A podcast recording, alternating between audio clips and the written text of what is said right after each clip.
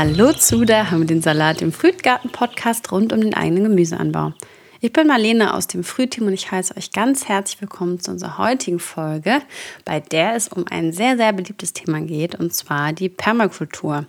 Mehr dazu aber gleich. Vorab noch ein kurzer Hinweis in eigener Sache. Wenn ihr es noch nicht getan habt, dann würden wir uns wirklich sehr freuen, wenn ihr unseren Podcast bewertet.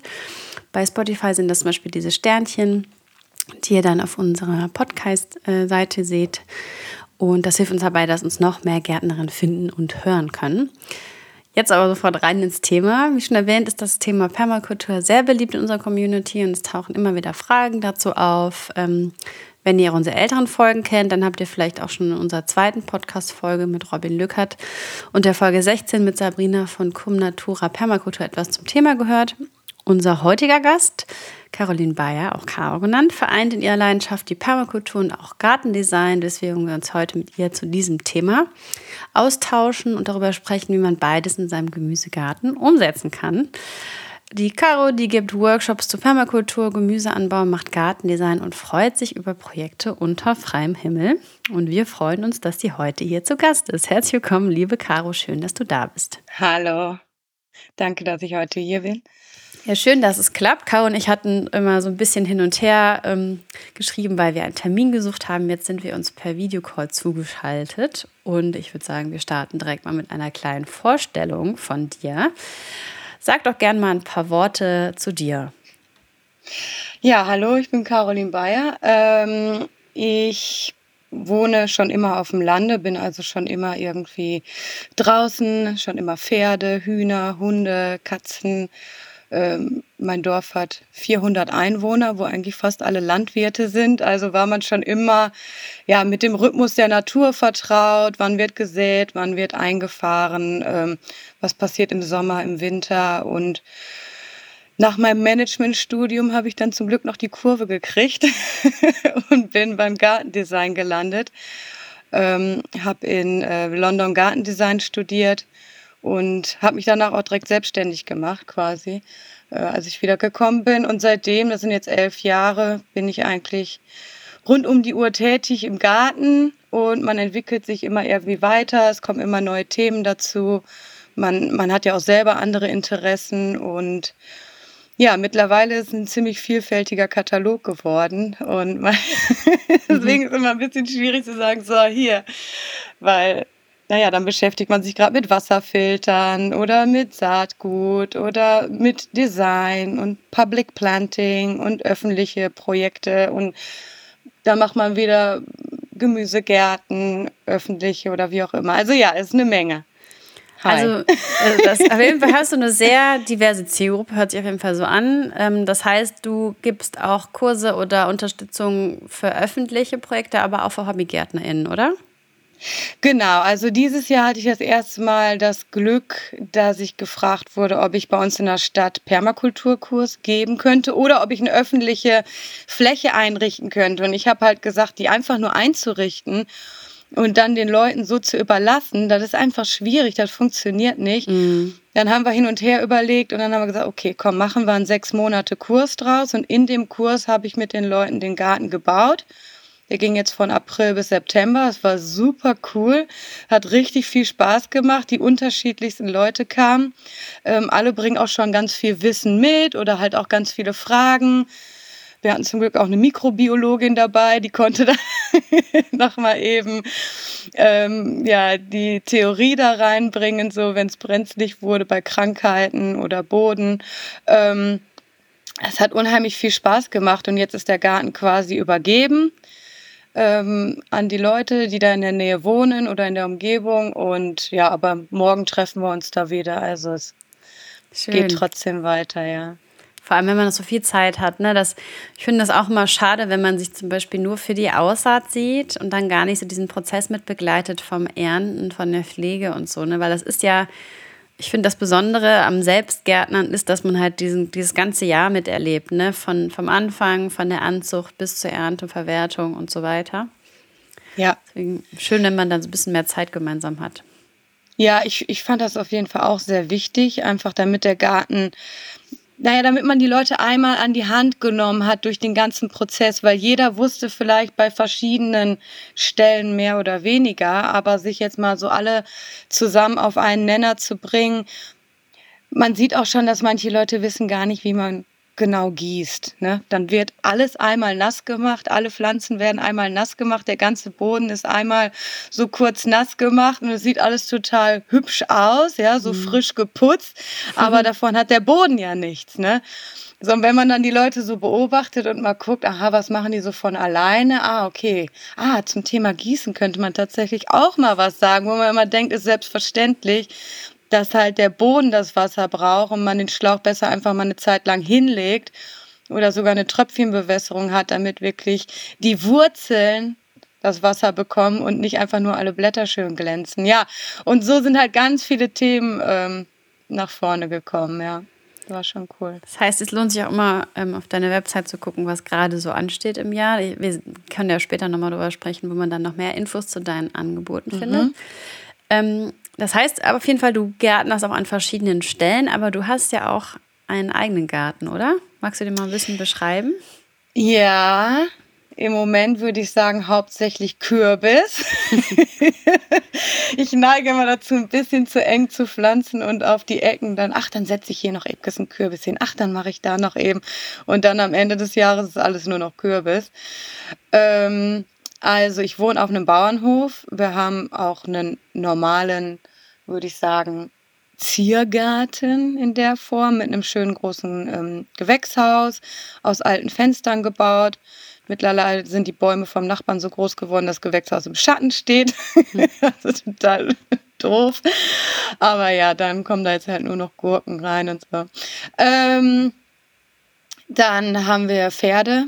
Das heißt immer schön viel Mist und Wiesen, wo ich dieses Jahr auch erstmalig Swales angelegt habe. Vielleicht auch nochmal ein interessantes Thema, um das zu erklären. Ähm, Obstbäume, ja, und dann halt den klassischen Gemüsegarten ähm, und Beeren und so ausgelagert, Nussbäume. Die Kürbisse werden nächstes Jahr auch ausgelagert, dann gehen die auf die Pferdewiese. Ähm, und sonst habe ich halt versucht, mal ein bisschen akkurater in Reihen zu arbeiten. Ich mache auch jeden Winter meinen Plan und dann durch die Saison eskaliert es meistens, ja. Ich glaube, es geht nicht nur dir so. Schon von vielen Gärtnerinnen, dass man denkt, ah, oh, da kann man ja noch was reinpflanzen, da, da ist aber ein bisschen Platz und dann plötzlich irgendwann boom. Wenn dann, also ja. im Frühjahr ist auch einfach alles noch so nackig, ne? Da sieht man noch so viel Boden und denkt, man hat noch ein bisschen Platz und dann irgendwann ist das ein wildes wildes Gärtchen mit ganz vielen ähm, Ecken, wo man gar nicht mehr weiß, was wächst da dann eigentlich noch. Absolut, ja, ja. Vielleicht ähm, ganz kurz zu diesem Thema Swells. Magst du mal erklären, was das ist? Weil ich glaube, viele denken sich jetzt gerade, was ist das denn? Und ähm, warten ja, darauf, dass du das kurz erklärst. Sehr gerne. Ähm, ich hatte jetzt auch ein Projekt auf Mallorca, wo ich für einen Hotelier eine ähm, Gartenanlage geplant habe. Der würde gerne seine Gäste selber ernähren. Der hat eine hochwertige Küche. Und da haben wir auf zwei Hektar quasi eine Permakulturlandschaft, die auch für Touristen interessant ist, ähm, geplant. Und gerade in trockenen Gebieten, wo es vielleicht selten, aber dann hart regnet, ja, wenn der Boden so richtig schön trocken ist und das Wasser einfach nur wie über Beton wegläuft. Gerade dann sind Swales interessant, aber auch zum Beispiel auf unseren Pferdewiesen, wo es öfter regnet, also Punkt eins ist, man bräuchte eine Hanglage. Das wäre schon mal ganz gut. Und dann versucht man auf horizontaler Linie einen Graben anzulegen. Der muss nicht besonders hoch und also tief und breit sein. Meiner ist jetzt vielleicht 50 Zentimeter breit und 30 Zentimeter tief. Es ist wichtig, dass der horizontal auf einer Linie ist und nicht irgendwie ein bisschen bergauf und bergab geht. Das kann man mit einem A-Frame herausfinden. Ähm das ist auch nochmal was anderes, könnte man besser im Internet vielleicht mal nachgucken. Da mhm. bindet man quasi Stöcke in einem Dreieck zusammen. In der Mitte macht man ein Pendel und da markiert man die Linie, wo genau das Pendel in der Mitte von diesem Dreieck ist. Und so kann man dann immer mit den Füßen vom Dreieck weiter wandern und immer wieder die Mitte herausfinden. Und so kriegt man eine ziemlich horizontale Linie. So, dann hat man diesen Graben, den bepflanzt man von der einen Seite mit ähm, ja, Pionierpflanzen, Bäumen, die sehr schnell wachsen. Und auf der höher gelegenen Seite wird man jetzt seine Obstbäume pflanzen. Und dann ist die Idee, das Wasser läuft in den Graben, läuft nicht einfach nur den Hang runter, sondern sammelt sich im Graben, mhm. versickert da und sammelt sich im Wasser und folgt quasi den Wurzeln von diesen Pionierpflanzen, die ziemlich schnell wurzeln. Und so kann man im Boden sein eigenes Wasserreservoir anlegen. Über die Jahre.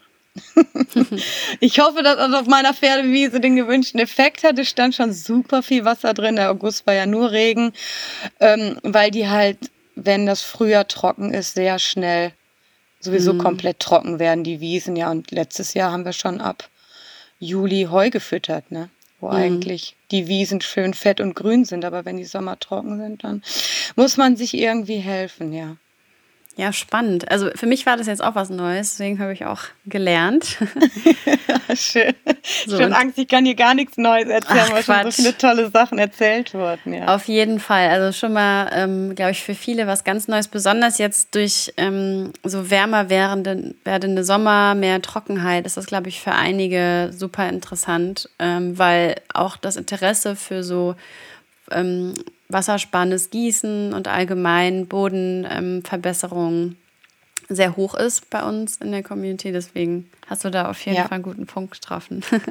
Also wenn man jetzt keinen Hügel zur Verfügung hat, ja, und wenn man auch nur einen kleinen Garten hat, könnte man trotzdem neben sein, also generell würde man ja, wenn man in einer Region lebt, ich habe zum Beispiel in Costa Rica im Regenwald auf einer Farm gearbeitet, da hatten wir die Beete natürlich alle 10, 15 Zentimeter höher gelegt. Und regnet manchmal vier Tage am Stück, ja. Die Wäsche schimmelt einem auf der Leine irgendwie weg. Und man versucht draußen Gemüse anzubauen. Die haben sogar draußen Tomaten hingesetzt, wo ich dachte, wie verrückt, was meinen die denn? Na egal. Auf jeden Fall, wo es immer regnet, würde man die Beete höher legen, damit sie schneller abtrocknen. Wenn es jetzt wie bei uns oft trocken ist, wird man die Beete eher tiefer legen, damit mhm. das Wasser von den Wegen und den umliegenden Flächen auf dein Beet läuft.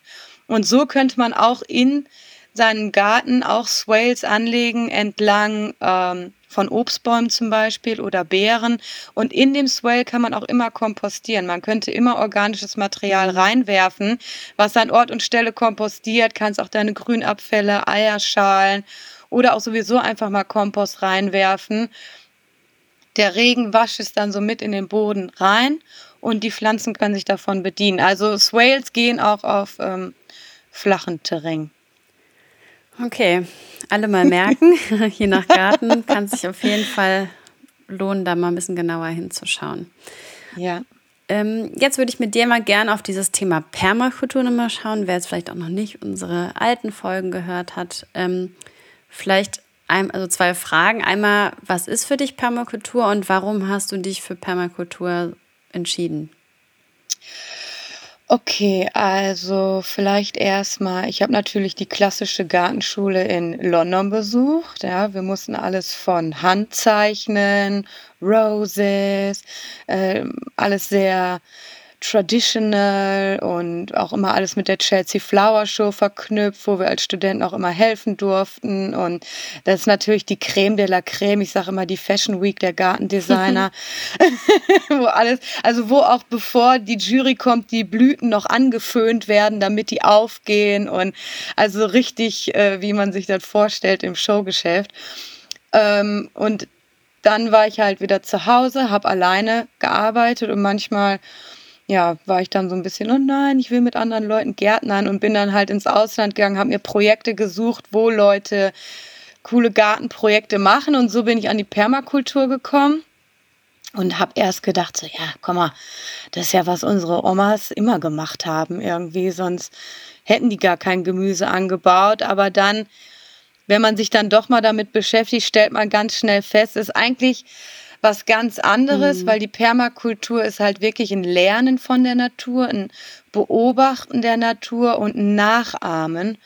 Wobei unsere Omas, sag ich mal, ja eher die Natur da auch noch ein, ein brutaler Mitläufer oder eine Bedingung, eine Lebensbedingung einfach war. Wenn die ihr Essen nicht fertig hatten, wenn die im Keller Probleme hatten mit Mäusen, die Essen verunreinigt haben oder das Wasser eingefroren war oder wie auch immer, Natur war da halt auch immer sehr stark und auch manchmal vielleicht bedrohlich. Wobei wir heute natürlich den Luxus haben, Natur einfach als was Schönes zu betrachten, weil wir jeden Komfort im Haus schon haben. Ähm, ist die Permakultur halt doch ja ein schönes Prinzip, mit der Natur zu leben und von der zu lernen und jeden Aspekt, den man um sein oder auch in seinem Haus machen möchte, könnte man immer mit der Permakultur betrachten. Ne? Mhm. Wo, wo stelle ich mein Haus hin? Wo baue ich Fenster?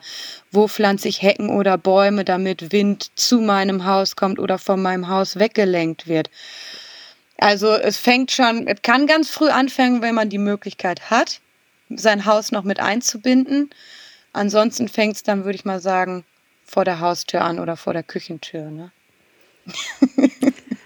Wenn jetzt jemand denkt, das hört sich ja spannend an, also allgemein ähm, ist ja das Interesse auch für Gartendesign hoch, weil ähm, auch wie man das auch für seine ähm, Räumlichkeiten im Haus oder in der Wohnung macht, ist es ja immer spannend zu gucken, wie gestalte ich denn meinen Garten eigentlich so? Also ich würde jetzt mal einfach sagen, dass eigentlich alle GärtnerInnen oder die meisten, ähm, die sich auch mit Gemüseanbau beschäftigen, auch mal darüber nachdenken, wie kann ich denn wo was so anlegen in meinem Garten. Und wenn man jetzt ähm, ganz frisch anfangen würde und sagt, ich interessiere mich für Gartendesign und für Permakultur, was wären denn so deine Tipps? Hast du so ein paar Tipps, die du so geben kannst?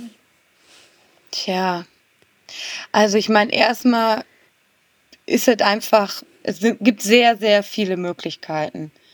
Und deswegen sind es manchmal schön, wenn man sich so ein paar Regeln holt oder wenn man sich zumindest erstmal auf jeden Fall ganz klar aufschreibt, was ist für einen wichtig im Garten, was brauche ich auf jeden Fall. Für mich ist wichtig, dass jeder aus der Familie draußen was machen kann. Also beim Beratungsgespräch mache ich immer ein sehr langes Beratungsgespräch mit den Familien oder wie auch immer, finde ich auch wichtig, dass die Kinder dazukommen, weil die sind ja zwangsläufig oder hoffentlich am meisten draußen.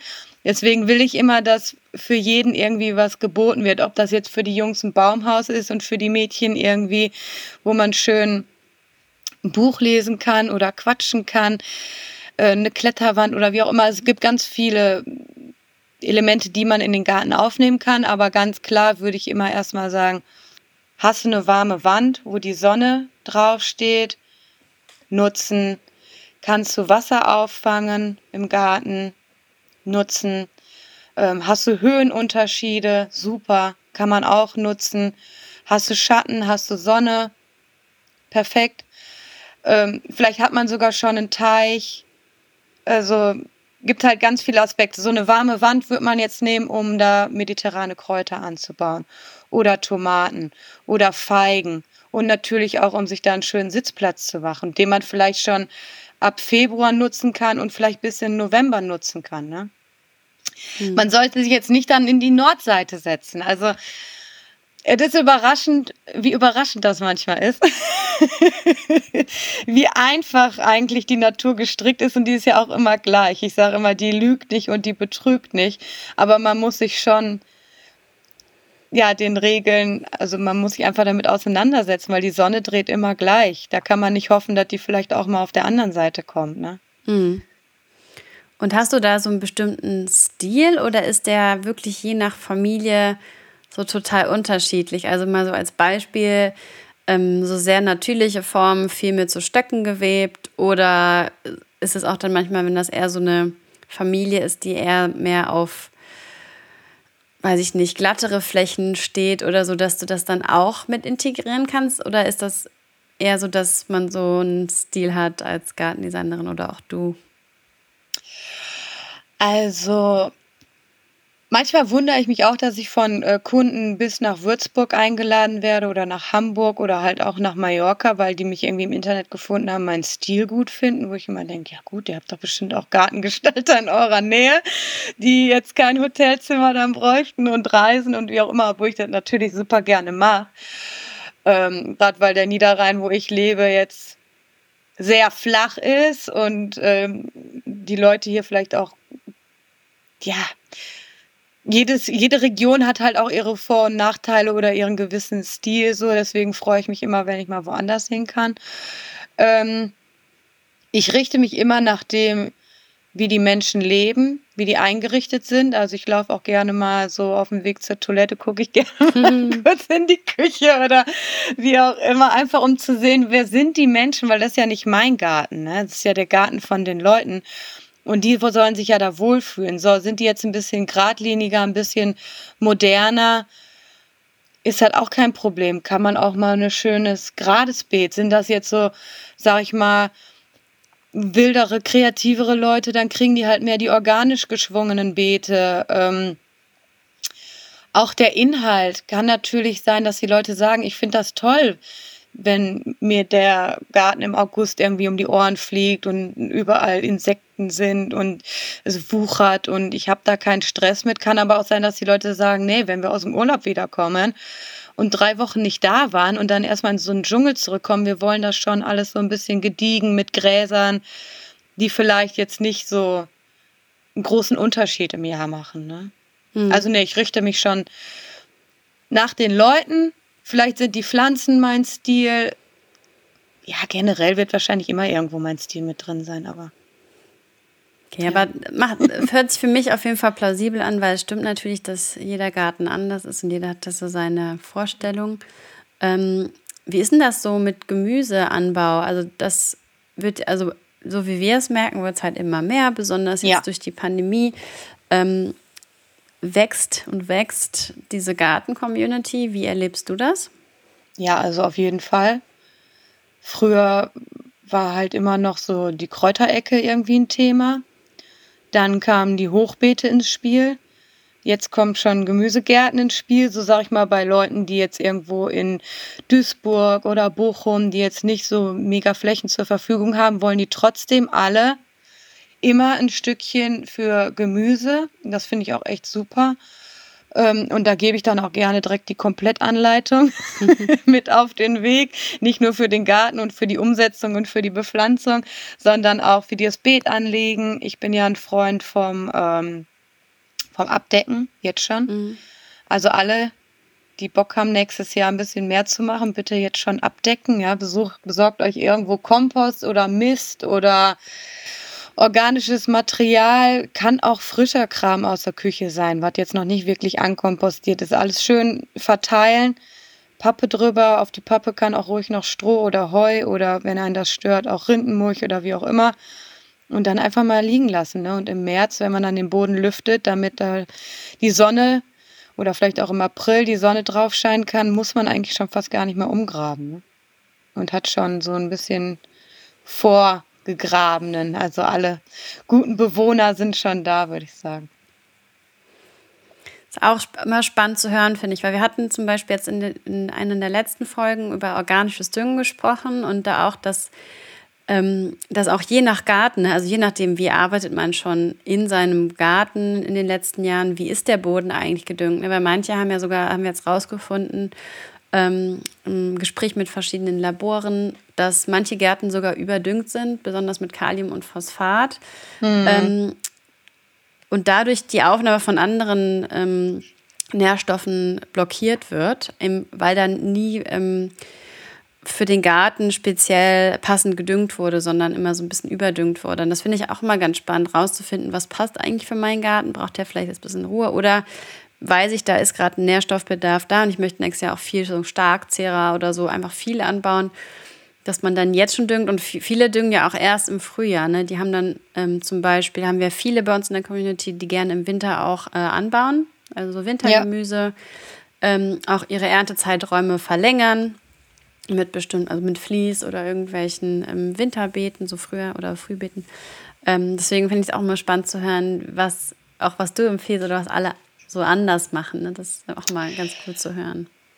Ich denke, fragt man zehn Gärtner, bekommt man acht Meinungen.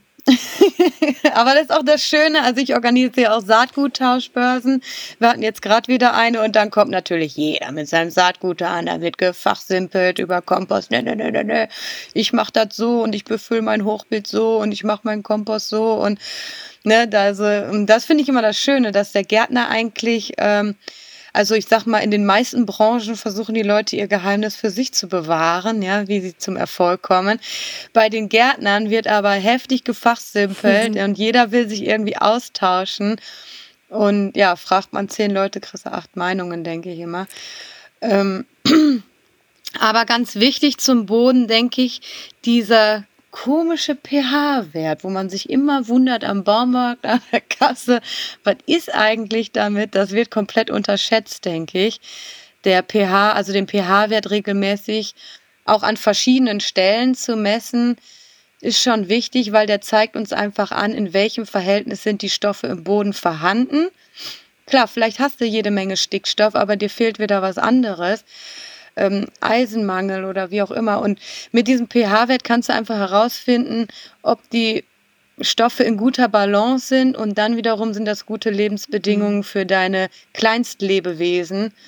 Und ich weiß zwar nicht, wo man richtig gesunden, gesunden Boden auf großen Flächen noch finden kann, aber normalerweise sagt man, dass auf einem Hektar gesundem Boden 15 Tonnen Kleinstlebewesen leben. Pilze, Asseln, Spinnen, Käfer, Würmer, ne, Mikrobiologie.